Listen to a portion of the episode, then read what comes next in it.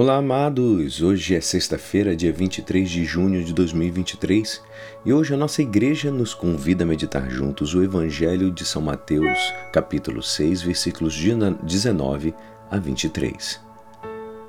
Naquele tempo disse Jesus aos seus discípulos: Não junteis tesouros aqui na terra, onde a traça e a ferrugem destrói e os ladrões assaltam e roubam. Ao contrário, juntai para vós tesouros no céu onde nem a traça e a ferrugem destrói, nem os ladrões assaltam e roubam. Porque onde está o teu tesouro, aí estará também o teu coração. O olho é a lâmpada do corpo. Se o teu olho é sadio, todo o teu corpo ficará iluminado. Se o teu olho está doente, todo o corpo ficará na escuridão. Ora, se a luz não que existe em ti é escuridão, como será grande a escuridão?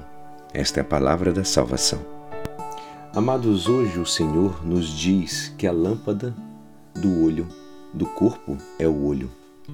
São Tomás entende que isso, ao falar do olho, Jesus se refere à intenção do homem.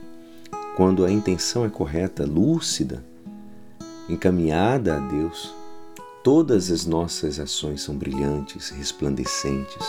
Mas quando a intenção não é correta, que é grande a escuridão. Podemos fazer grande resumo em cima disso. A nossa intenção pode ser pouco correta por malícia, por maldade, mas muito frequentemente o é por falta de sensatez. Vivemos como se tivéssemos vindo ao mundo para amontoar riquezas e não temos na cabeça nenhum outro pensamento. É ganhar dinheiro, comprar, dispor, ter Queremos despertar a admiração dos outros ou talvez a inveja.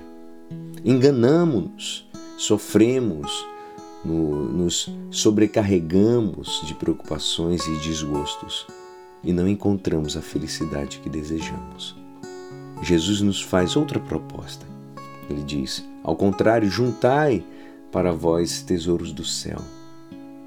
Amados, o céu é o lugar das boas ações. Isto sim que é o tesouro para sempre. Sejamos sinceros com, com, conosco. Em que empregamos os nossos esforços? Quais são os nossos interesses? Certamente é próprio do bom cristão ajudar e trabalhar honradamente para abrir-se passo no mundo, para ajudar a família, garantir o futuro dos seus e a tranquilidade lá na velhice. Trabalhar também pelo desejo de ajudar aos outros.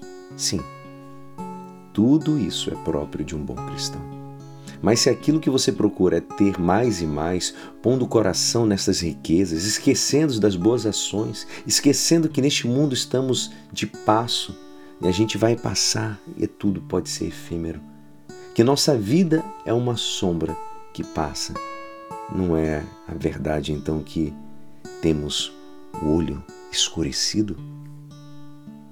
E se o sentido comum se escurece, Jesus nos diz: se teu olho for ruim, ficarás todos, todo em trevas ou na escuridão.